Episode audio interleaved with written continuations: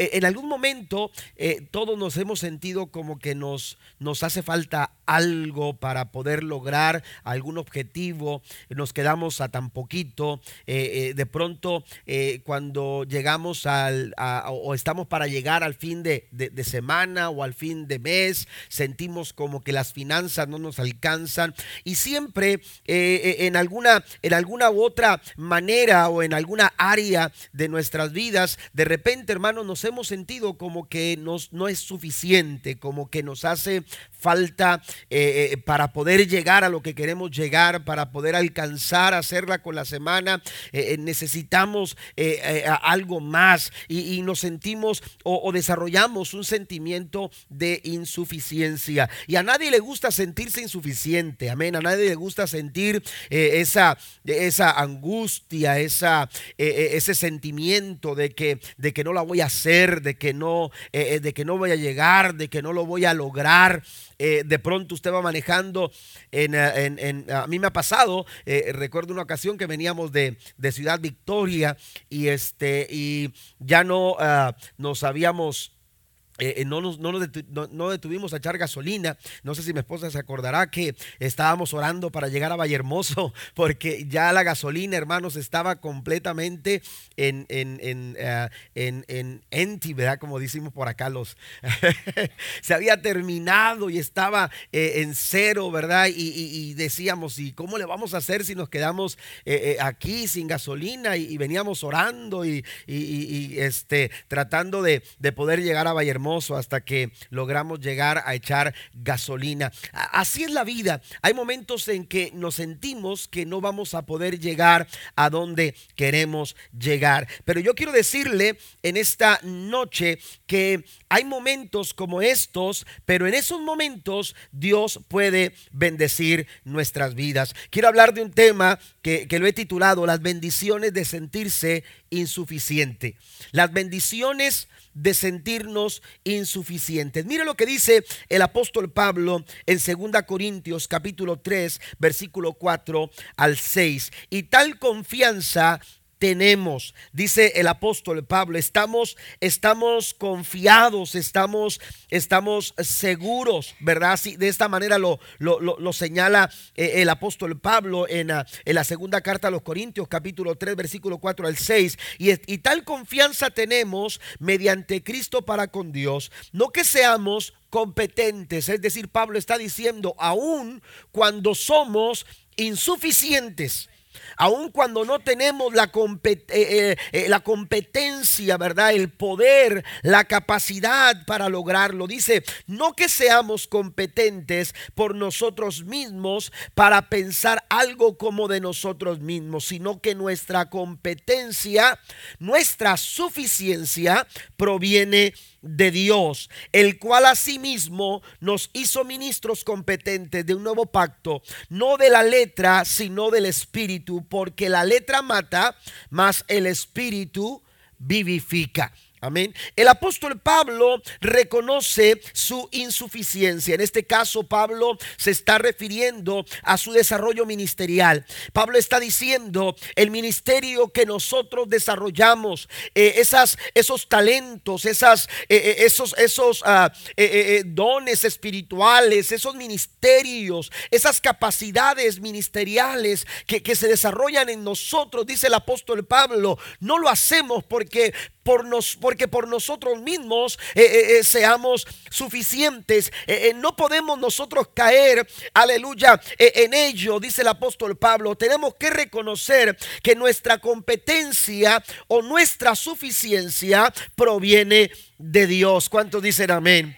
Proviene de Dios. Aleluya. En nuestra insuficiencia, Dios sabe bendecirnos. En nuestra incapacidad, Dios sabe, aleluya, intervenir para bendecir nuestras vidas, para, para llenarnos de gozo, para llenarnos de alegría, para llenarnos de paz, para llenarnos de tranquilidad. En medio de la escasez pueden abundar las bendiciones de Dios. Alguien dice, dice amén a esto? Aún en medio de nuestra escasez, podemos nosotros esperar las bendiciones del Señor. ¿Alguna vez usted y yo nos hemos sentido incapaces o insuficiencias, insuficientes? La vida está llena de luchas que revelan, amado hermano, nuestra insuficiencia humana. Los problemas físicos nos debilitan, los conflictos nos causan confusión, nos causan estrés, las adicciones aleluya, también van minando nuestras vidas, nos van llenando, aleluya, de un sentir, aleluya, de, de, incapacidad y nos van llenando de cargas y de presiones que van, aleluya, van eh, eh, restando fuerza a nuestro, a nuestro caminar. Si usted va al primer libro de Reyes en el capítulo 19, la Biblia dice que Elías huyó, aleluya, porque ya no soportó la carga, ya no soportó la situación, se sentía tan, tan fuerte la presión que lo primero que él dijo fue, tengo que salvar mi vida, tengo que buscar una alternativa para poder salir de esta situación. Y la Biblia dice que salió huyendo, aleluya, al desierto. Y cuando estaba en el desierto, la Biblia dice que Elías deseó morirse al darse cuenta que no tenía la suficiencia como para seguir hacia adelante. Pero en esos momentos de insuficiencia, Dios se manifiesta a nosotros. Dios utiliza esos momentos de incapacidad en nuestra vida para manifestar su bendición sobre cada uno de nosotros. Alguien le da un aplauso al Señor en esta noche. El sentimiento de insuficiencia puede ser una bendición. Y quiero mencionarle siete razones. Siete razones para, para, tener esta confianza que Pablo, que Pablo menciona en su segunda carta a los Corintios. ¿Por qué? Porque el apóstol Pablo dice, tal es nuestra confianza. Dice, estamos seguros. La nueva traducción viviente dice, estamos seguros de todo esto debido a la gran confianza que tenemos en Dios por medio de Cristo. Hay siete razones para esperar las bendiciones de Dios aun cuando nosotros nos sentimos insuficientes. La primera de ellas es que la insuficiencia nos conduce a Dios. La insuficiencia nos dirige a Dios. Por eso Dios permite, aleluya, que pasemos por esos momentos, por esos momentos de incapacidad, por esos momentos, aleluya, en los que nos sentimos que, que, por nosotros mismos no vamos a poder llegar a donde queremos llegar. Porque cuando, cuando ese precisamente en esos momentos, cuando nos sentimos insuficientes, cuando nos damos cuenta la magnitud de nuestra necesidad de Dios. Amén. Nuestra necesidad de Dios se ve revelada en nuestros momentos complicados en nuestros momentos de dificultad, en nuestros momentos de adversidad, cuando pasamos, aleluya, precisamente por, por esos momentos que nos debilitan, por esos momentos que, que van eh, eh, menguando nuestras fuerzas, que van desgastando, aleluya, en nuestra vida. Cuando pasamos precisamente por esos momentos es cuando descubrimos la magnitud de nuestra necesidad de Dios. Por eso el salmista decía como el siervo Brahma. Amén. No puedo expresarlo de otra manera, dice, dice el salmista, mi necesidad, aleluya, mi deseo de Dios, mi deseo por encontrarme con Dios va más allá, aleluya, de mis propias fuerzas. Por eso él dice en el Salmo 42, como el siervo brama por las corrientes de las aguas, así clama por ti, oh Dios, el alma mía. Aleluya, la intensidad de tu clamor, la intensidad de tu llamado hacia Dios. Aleluya, lo, lo, refleja la necesidad que hay en tu corazón. Amén. La necesidad que hay en nuestros corazones. Por eso pasar por momentos de insuficiencia, aleluya, eh, eh, eh, nos, nos conducen nos trae esta bendición, nos bendice. ¿Por qué? Porque ahí descubrimos que nosotros no podemos por nosotros mismos. Dice Pablo, no somos competentes. Amén. Esto no es de nosotros. Esto no es algo, aleluya, que yo saco de mi vida para poder enfrentar la situación, para poder eh, enfrentar los desafíos. Yo necesito de Dios. Yo no puedo, pero con Él todo lo puedo. Aleluya, ¿por qué? Porque Él me da la fuerza para lograrlo. Den un aplauso al Señor. Tenemos que reconocer que le necesitamos. Amén. ¿Qué le necesitamos? Y eso es una bendición que se manifiesta en nuestra insuficiencia. Segunda cosa, nos libera de la carga de tratar de hacer la voluntad con nuestras propias fuerzas. La voluntad de Dios con nuestras propias fuerzas. Amén. Nos libera de la carga, aleluya, de tratar de hacer la voluntad de Dios con nuestras propias fuerzas. ¿Por qué menciono esto? Porque si usted está tratando de agradar a Dios por sus propias fuerzas, sus fuerzas no le van a alcanzar. Rápidamente se va a dar cuenta que usted no va a poder lograrlo. Hacer la voluntad de Dios, amados hermanos, aleluya, eh, no lo podemos hacer por nuestra propia fuerza. No lo podemos lograr por nosotros mismos. Amén. Pero cuando yo reconozco que yo no soy suficiente, amén. Pero cuando yo reconozco que por mí, por mí mismo yo no puedo, no puedo lograrlo, amén, y que, y que lo he intentado pero he fracasado, entonces, aleluya, yo mm, eh, me doy cuenta que necesito de Dios, como lo decía en el primer punto, en la primera bendición. Y esto me lleva, amados hermanos, a desarrollar una dependencia total en el Señor. Una dependencia total en el Señor. Elías descubrió que él ya no podía seguir.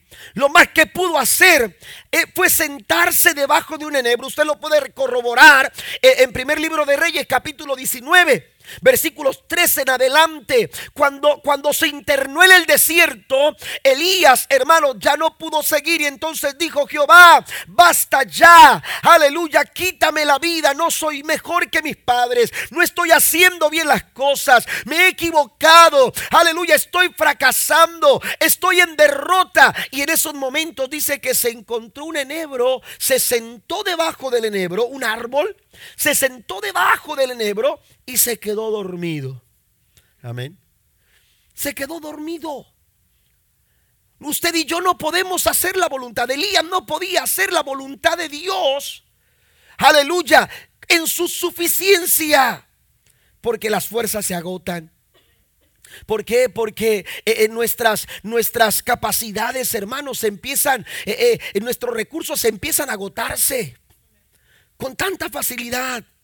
Se empiezan a agotar los recursos. Amén. Eh, eh, empezamos a, gastarnos. Empezamos, a menguar eh, en nuestro anhelo, en nuestro deseo por seguir adelante. Usted y yo necesitamos al Señor. Necesitamos las virtudes cristianas. Necesitamos las disciplinas espirituales. Y la Biblia dice, el que piense estar firme, mire que no caiga.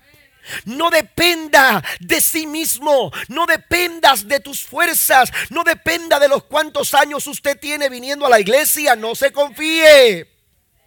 No se confíe. Aleluya, si usted quiere permanecer, si usted quiere, aleluya, seguir adelante, usted necesita desarrollar un carácter cristiano. Y esto solamente se logra cuando desarrollamos una total dependencia del Señor. La Biblia dice, hablando el apóstol Pablo a los romanos en el capítulo 8, versículo 1, ahora pues ninguna condenación hay. No hay condenación para los que están en Cristo. Note la expresión. La expresión dice los que están, no los que estuvieron. Porque hay quienes estuvieron pero ya no están. Y hay quienes están esperando que algo suceda para poder estar no está hablando del pasado, ni está hablando de tus buenos deseos hacia el futuro.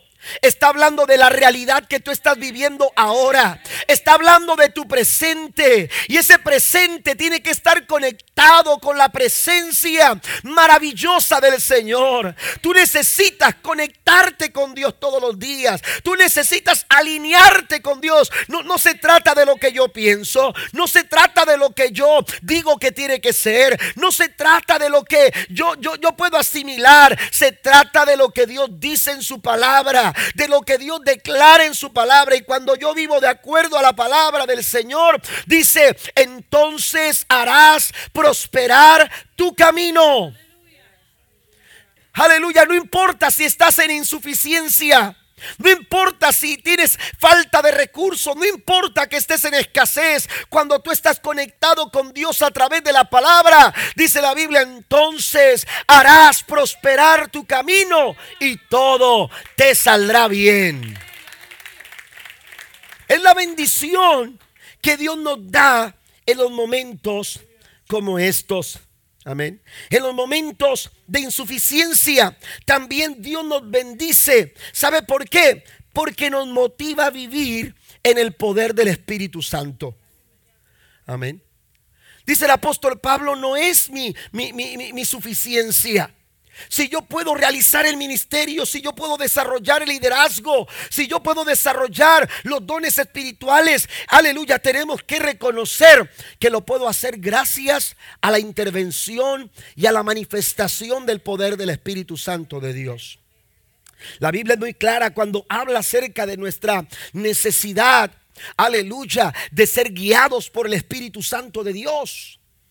Usted es un padre, una madre, usted es un hijo, una hija. Usted está queriendo agradar al Señor, usted está queriendo servir al Señor, desarrollar su ministerio, usted está queriendo alcanzar muchas metas en la vida. Usted necesita darle eh, eh, confianza, aleluya, tener confianza para que el Espíritu Santo dirija su vida. Jesús lo sabía. Por eso les dijo a sus discípulos, no se atrevan a salir de Jerusalén no den un paso fuera de la ciudad. Ustedes no pueden abandonar Jerusalén. ¿Hasta cuándo? Hasta que hayan sido embestidos. Amén. Hasta que no haya venido sobre vosotros la promesa del Padre. La promesa que se está refiriendo al Espíritu Santo de Dios.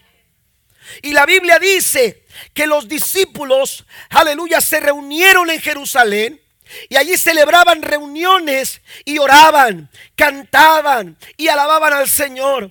Y cuando precisamente ellos estaban ahí en aquel aposento alto, según lo que nos dice Hechos capítulo 2, la Biblia dice que estaban reunidos en el aposento alto, cuando de repente, dice la escritura, la promesa del Espíritu Santo vino sobre aquellos 120 en aquel lugar y todos fueron llenos del Espíritu Santo de Dios. Alabe al Señor esta noche. Dios quiere llenar nuestra vida con su Espíritu. Dios quiere saturar nuestro corazón con su Espíritu Santo. Cuando nosotros somos llenos del Espíritu Santo, hermanos, el Espíritu Santo toma control de nuestras vidas.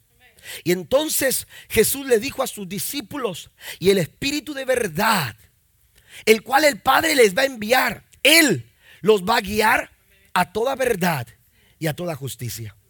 Y yo le invito a hacer un estudio, aleluya, del libro de los hechos y descubra que no solamente Pedro o Juan o algún otro de los apóstoles eran guiados por el Espíritu Santo. La iglesia, la iglesia era dirigida por el Espíritu Santo. La iglesia era movida, era, era motivada, aleluya, a, tomar decisiones, eh, eh, a, desarrollar actitudes, aleluya, a desarrollar el servicio, guiados por el Espíritu Santo de Dios. Y cuando el Espíritu Santo de Dios nos, nos guía, hermanos, tenemos una dirección exacta. Amén. Tenemos una dirección, dirección exacta. Hay momentos en los que usted se siente confundido o momentos en que usted no sabe qué decisión tomar, deje que el Espíritu Santo de Dios guíe su vida. Deje que el Espíritu Santo de Dios dirija su corazón. La Biblia dice que Él nos guiará a toda verdad y a toda justicia. Es decir, vamos, vamos a caminar de acuerdo a la verdad de Dios. Aleluya, vamos a ir en pos de lo que es verdadero, pero también de lo que es justo, de lo que es correcto, de lo que agrada a Dios. Y cuando caminamos de esta manera, amados hermanos, no hay lugar a la confusión. Mire lo que el apóstol Pablo recomienda a los Gálatas. Vaya conmigo, por favor.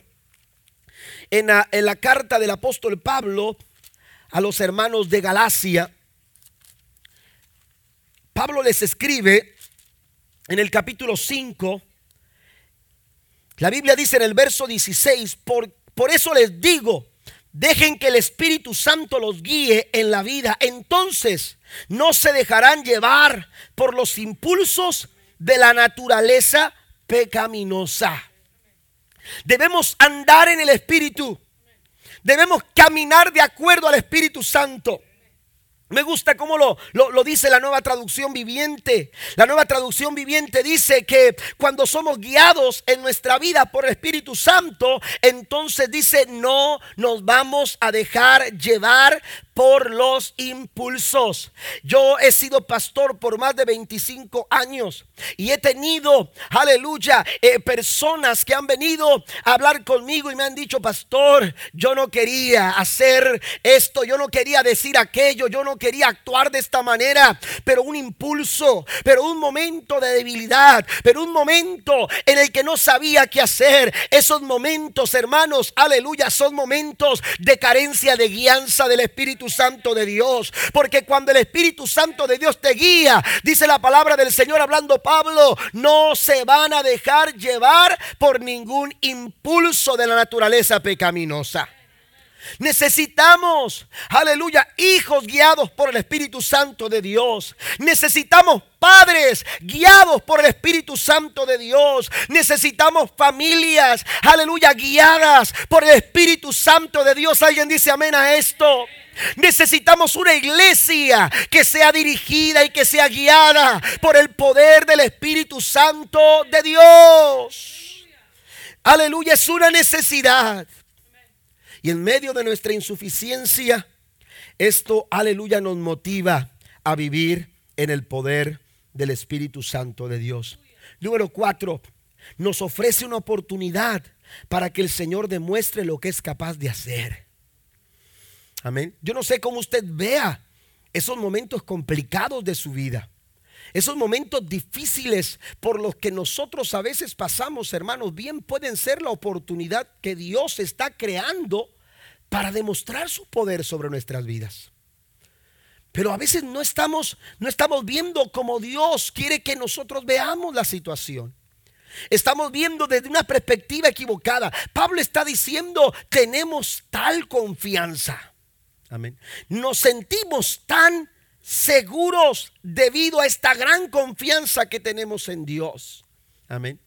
Pablo habla con seguridad, Pablo habla con, toda confianza al saber, amados hermanos, que en cada circunstancia, sea aún incapacidad, sea, eh, eh, aleluya, escasez, sea un momento, aleluya, eh, en el que ya no siento que puedo seguir adelante, dice el apóstol Pablo, tengo la confianza de que Dios está en control y que Dios a través de esto va a manifestar de lo que Él es capaz de hacer.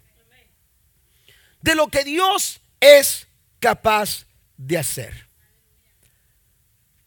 Siempre eh, he dicho que la diferencia entre David frente a Goliat, esa diferencia que hubo entre David y el pueblo de Israel, era, aleluya, e, era, era, era precisamente este punto. Amén.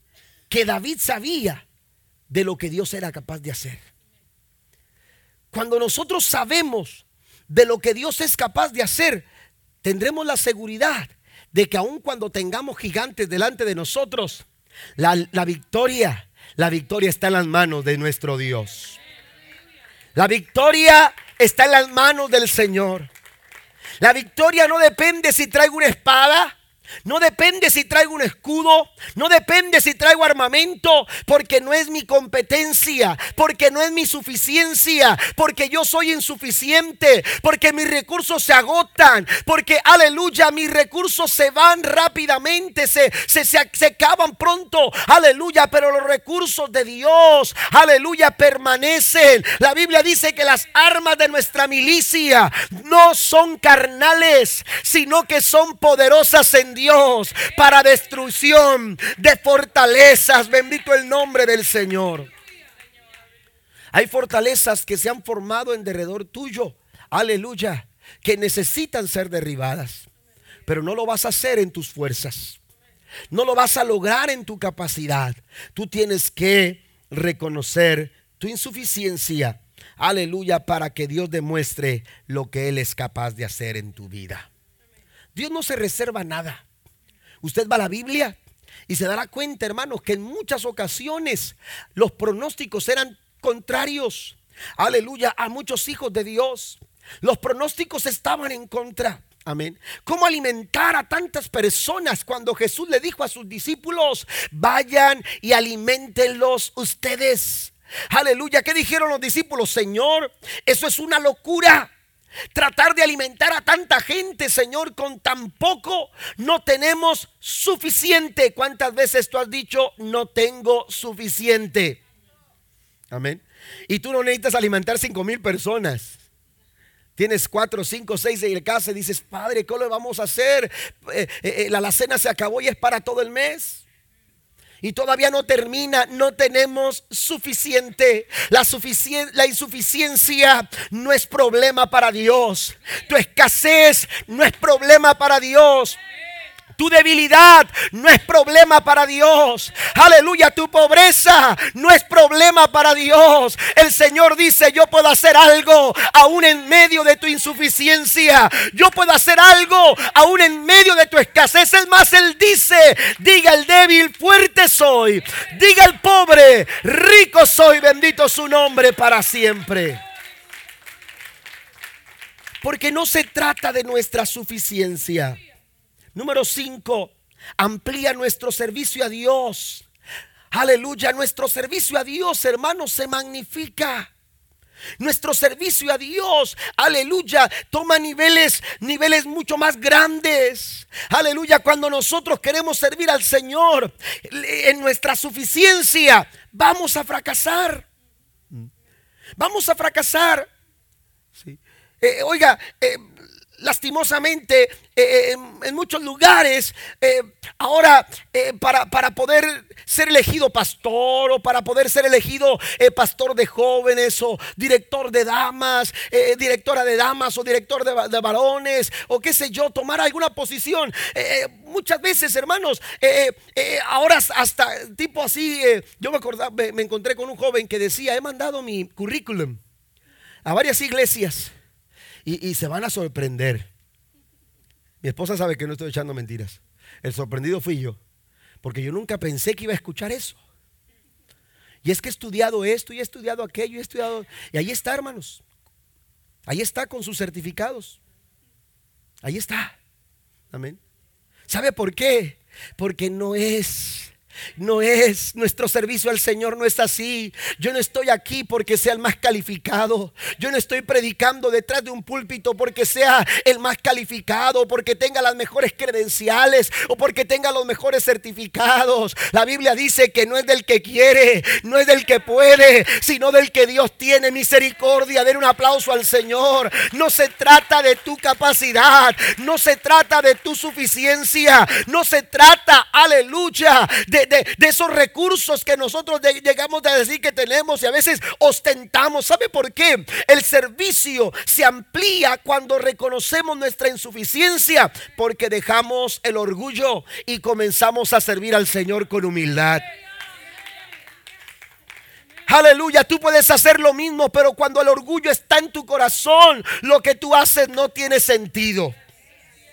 Lo que tú haces no, no tiene sentido. Aleluya. Porque el servicio, no, el servicio cristiano, el servicio piadoso, el servicio a Dios, amados hermanos, no es ostentoso. La Biblia dice, aleluya, el que quiera, aleluya, ser parte de mi reino, dice el Señor, el que quiera ser primero, primero tendrá que servir a sus hermanos. Tendrá que aprender a servir a los demás. Tenemos que aprender a desarrollar el servicio con humildad. Pero a veces lo ensuciamos, lo dañamos lo que hacemos, hermanos, porque lo hacemos con, con orgullo. Queremos que nos reconozcan. Queremos que se diga de nosotros. Y eso daña nuestro servicio. Por eso hay una bendición cuando, cuando sabemos y reconocemos que somos insuficientes. Y esa bendición tiene que ver con que nuestro servicio va a ser ampliado. ¿Mm? Una mujer Dorcas servía al Señor. No porque, no, no porque fuera una, una, reconocida apóstol o, una reconocida sierva del Señor, profetiza en tal parte o, o, que tuviera ciertos certificados. Ella, ella desde su lugar todo lo que sabía era coser. Ella, ella, todo lo que hacía era trabajar con sus manos y hacer vestidos. Aleluya. Y entonces empezó a sentir una carga en su corazón y una compasión ante los más necesitados. Y entonces, no sé, pero eh, eh, quizás a ella le quedaban algunas telas por ahí y empezó a hacer algunas cosas para empezar a compartirlas con los más necesitados. Era algo sencillo para muchos. No predicaba. Ella no estaba detrás de un púlpito. Ella no se subía a los escenarios donde Pedro predicaba ante multitudes de miles y miles. Oiga, mire, en el primer mensaje de Pedro, tres mil personas recibieron a Cristo. Pero yo le pregunto, ¿cuánta gente no habría ahí? Había más, quizás de diez mil personas. Si tres mil se entregaron, quizás había diez mil personas ahí o más. En su segundo mensaje había cinco mil. Eso quiere decir que posiblemente había muchas más personas que, que 10 mil. Aleluya. Y entonces Dorcas no frecuentaba, aleluya, esos lugares porque ella no, no servía detrás de un púlpito exponiendo la palabra. Pero de donde ella estaba, su servicio empezó a tener amplitud. Su servicio empezó a crecer. Su servicio empezó a, a tocar corazones. Su servicio empezó a tocar el corazón de Dios. Su servicio empezó a impactar a la multitudes, de tal manera que una ocasión, eh, en cierto momento, Dorcas se enfermó y murió. Aleluya. ¿Quién? ¿Quién, quién, pudiera haber dicho, ah, ah, ah, ¿dónde está Dorcas? Pues, a Pedro lo miraban multitudes, pero la Biblia dice que cuando Dorcas muere, la gente empezó a llorarle. La gente empezó a decir, Dorcas murió. Y fue tanta, aleluya, el dolor que hubo en el corazón de todos aquellos que había impactado, que la Biblia dice que Dios la levantó de los muertos. Den un aplauso al Señor. ¿Por qué? Porque el servicio, amados hermanos, el servicio, amén. Nuestro servicio, amén, se, se amplifica, se amplía gracias a la humildad. Número 6. Número 6. Permite que Cristo reciba la gloria. Reciba toda la gloria. Cuando tú reconoces tu insuficiencia, amén. Algo que Dios no comparte con nadie su gloria. Amén. No creas que Dios se siente bien porque tú estás detrás de un eh, eh, eh, detrás de un teclado. Y, la gente está admirando la forma en que tú tocas el teclado y tú sabes que la gente lo está, te están mirando y entonces tú empiezas a llenarte de gloria. Dios no se siente bien con eso. Porque Dios no comparte la gloria con nadie. Dios no comparte su gloria con nadie. Porque toda la gloria le pertenece a Él. ¿Alguien dice amén? Decía el salmista, no a nosotros, oh Dios, no a nosotros, sino a tu nombre da gloria. Si algo hacemos, sea pequeño o sea mayor, aleluya, eh, sea quizás eh, algo... Eh, para algunos insignificante o quizás algo mucho mayor que eso. Lo que hagamos, la Biblia dice que tiene que ser para la gloria del Señor. Amén. Tiene que ser para la gloria de Dios. Y cuando nos sentimos suficientes, hermanos, eh, eh, le estamos robando la gloria al Señor. Queremos la atención. Mm. Queremos la atención. Mire, hay, hay un, ya, voy a terminar, pero hay un caso en el capítulo 7 de jueces. Amén. La Biblia nos dice que, que Gedeón había sido llamado, según el capítulo 6, Gedeón había sido llamado a, a, salvar a su pueblo de los madianitas. Usted conoce la historia. Amén. Y entonces Dios trabaja con Gedeón y entonces le dice, Gedeón, tienes que ir contra los de Madián. Y entonces había un campamento de madianitas, hermanos, por todas partes. Y entonces el pueblo estaba amedrentado. Y, Dios le dice a Gedeón, tú tienes que levantarte. Y tienes que convocar al pueblo. ¿Y sabe qué? El pueblo, hermanos, eh, eh, eh, se levantó, se animó. Y la Biblia dice que se juntaron con Gedeón 32 mil personas. ¿Se imagina usted que, que, a Gedeón cuando salió y vio que, que, había una multitud tan grande, 32 mil personas, dijo, wow, con estos vamos a ir y vamos a echar fuera a los madianitas. Pero vaya conmigo, por favor. Quiero leer textualmente en el capítulo 7 de Gedeón, perdón, de, jueces. No hay, no hay libro de Gedeón. Amén. Ya alguien lo andaba buscando, ¿verdad? Si lo dije, lo dije así. Ah, Amén. Libro de jueces, capítulo 7, verso 1 dice, entonces Jerobabel, Jerobal, perdón, es decir, Gedeón, y su ejército se levantaron temprano y fueron hasta el manantial de Arot. El campamento de los ejércitos de Madián estaba al norte de ellos, en el valle cercano a la colina de More. Entonces el Señor le dijo a Gedeón, tienes demasiados. Oiga, pues qué mejor. ¿Eh? ¿Qué mejor? Tener demasiados. Entre más, más somos, mejor. Más ruido hacemos. ¿Me entiende? ¿Qué, ¿Qué mejor que tengamos más? Pues Dios dice, tienes demasiados guerreros contigo. Note lo que dice aquí. Si dejo que todos ustedes peleen contra los madianitas, los israelitas se jactarán ante mí de que se salvaron con su propia fuerza. Ese es el problema de sentirnos suficientes. Ese es el problema de sentirnos suficientes. Amén. Y, a veces caemos en eso. Eh, eh, caemos en ese error. A veces como iglesia, a veces como iglesia nos sentimos suficientes.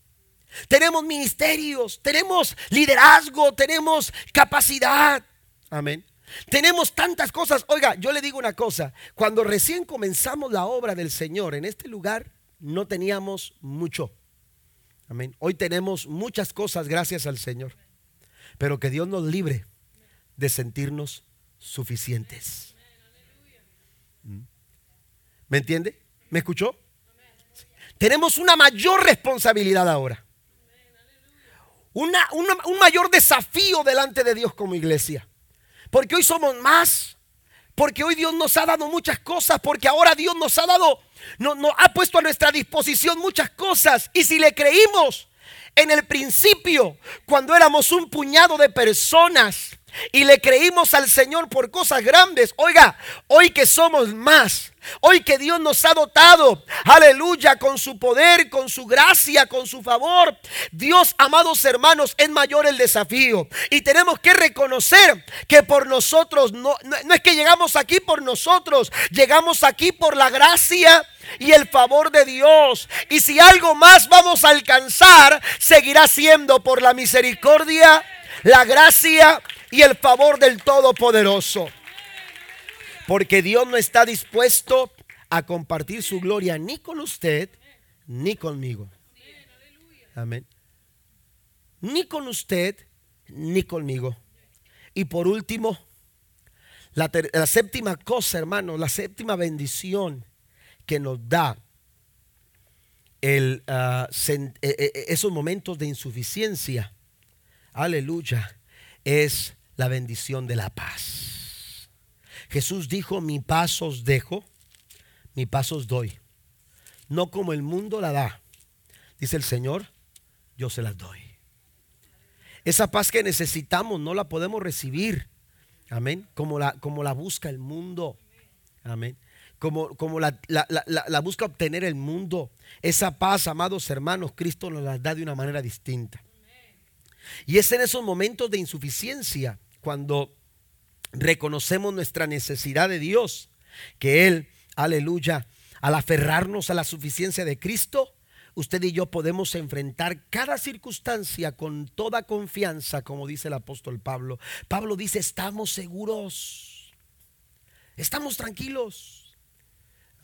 Y a veces nos sentimos tan, tan, tan, eh, eh, eh, ah, llenos de, desconfianza, de inseguros, pastor, ¿y cómo le vamos a hacer, pastor? ¿Y cómo esto? ¿Y, será que se pueda? Y vamos a creer a Dios, vamos a tener confianza en el Señor porque no es tu suficiencia, no es mi suficiencia, es la suficiencia de Dios.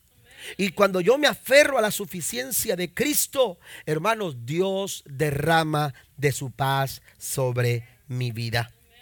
Termino con esta lectura. Mientras pasan los músicos, por favor. Segunda de Crónicas, segundo libro de Crónicas, capítulo 20. Yo sé que usted lo conoce esta historia. La Biblia dice que llegaron mensajeros a Josafat para darles un informe, para darle un informe.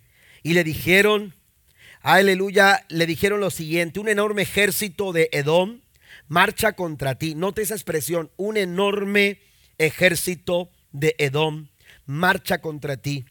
Desde más allá del mar muerto, ya está en Jasesón Tamar. Este era otro nombre para Edgadi. El verso 3 dice, Josafat quedó aterrado con la noticia y le suplicó al Señor que lo guiara. También ordenó a todos en Judá que ayunaran, de modo que los habitantes de todas las ciudades de Judá fueron a Jerusalén para buscar la ayuda del Señor. Josafat se puso en pie ante la comunidad de Judá en Jerusalén, frente al nuevo atrio del templo del Señor, y oró diciendo, oh Señor, Dios de nuestros antepasados, solo tú Eres el Dios que está en el cielo. Tú eres el gobernante de todos los reinos de la tierra. Tú eres fuerte y poderoso. Nadie puede hacerte frente. Oh Dios nuestro, ¿acaso no expulsaste a los que vivían en esta tierra cuando llegó tu pueblo Israel? ¿Acaso no les diste esta tierra para siempre a los descendientes de tu amigo Abraham?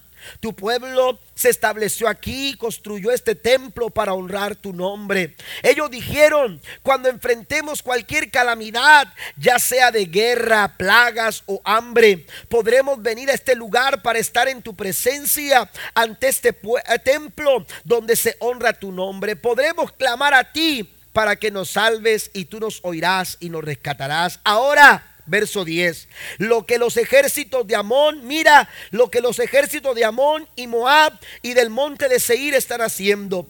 Tú no permitiste que nuestros antepasados invadieran esas naciones cuando Israel de Egipto, eh, eh, Israel salió de Egipto. Así que los rodearon y no los destruyeron. Mira cómo nos pagan ahora porque han venido para echarnos de tu tierra, la cual nos diste como herencia. Oh Dios nuestro, no los vas a detener. Somos impotentes, somos insuficientes, somos incapaces. La situación era premiante, la situación era complicada, el momento era difícil y lo que hace Josafat es reconocer que no pueden. Es reconocer que son incapaces. Es reconocer, dice, somos impotentes hasta e, ante este ejército poderoso que está a punto de atacarnos. No sabemos qué hacer, pero en ti buscamos ayuda. Yo no sé qué tipo de ejércitos ahora mismo han venido sobre ti. Yo no sé qué tipo de problemas son los que están abrumando y queriendo confundir, aleluya, tu camino, queriendo traer duda a tu corazón. Yo no sé si sea la enfermedad, aleluya, yo no sé qué tipo de prueba tú estés pasando, pero cuando tú reconoces que tú lo vas a lograr no por tu suficiencia, sino por la suficiencia de Dios, el Señor dice, yo te voy a dar paz aún en medio de esta tormenta que tú estás pasando. Mire lo que dice el verso 15. El verso 15 dice, dijo, porque la Biblia dice que se levantó un profeta. Y ese profeta habló lo siguiente, dijo, escuchen habitantes de Judá, póngase de pie por favor conmigo. Escuchen habitantes de Judá y de Jerusalén. Escuche rey Josafat. Esto dice el Señor. ¿Qué es lo que dice el Señor? No tengas miedo. Ten confianza. Dice Pablo, tenemos tal confianza. Aun cuando somos insuficientes, tenemos tal confianza. Dice, no tengan miedo. No se desalienten por este tan poderoso ejército, porque la batalla no es de ustedes. La batalla es de nuestro gran Dios. Esa batalla no es tuya. Esa batalla no te pertenece. Esa batalla no tienes que pelearla tú. Alguien se ha levantado poderoso para enfrentar esa batalla. Dice el Señor, no es tuya la guerra. La guerra, la guerra es de nuestro gran Dios. ¿Alguien lo cree esta noche? Nuestro gran Dios pelea por nosotros. Él quiere pelear por tu familia. Él quiere pelear por tu vida. Él quiere pelear por tu matrimonio. Él quiere pelear por tu eh, salud física. Él quiere pelear por ese problema que tú estás atravesando. Pero vamos a reconocer que no es por nuestra suficiencia. Es por lo que Él puede hacer en nuestras vidas. Alguien está confiado en el Señor como para decirle en esta noche al Señor, Señor, renuncio a ese problema, renuncio a esa dificultad, la pongo en tus manos, porque en tus manos yo voy a tener la victoria, en tus manos mi familia será victoriosa, en tus manos mi casa será bendecida, ¿alguien lo cree?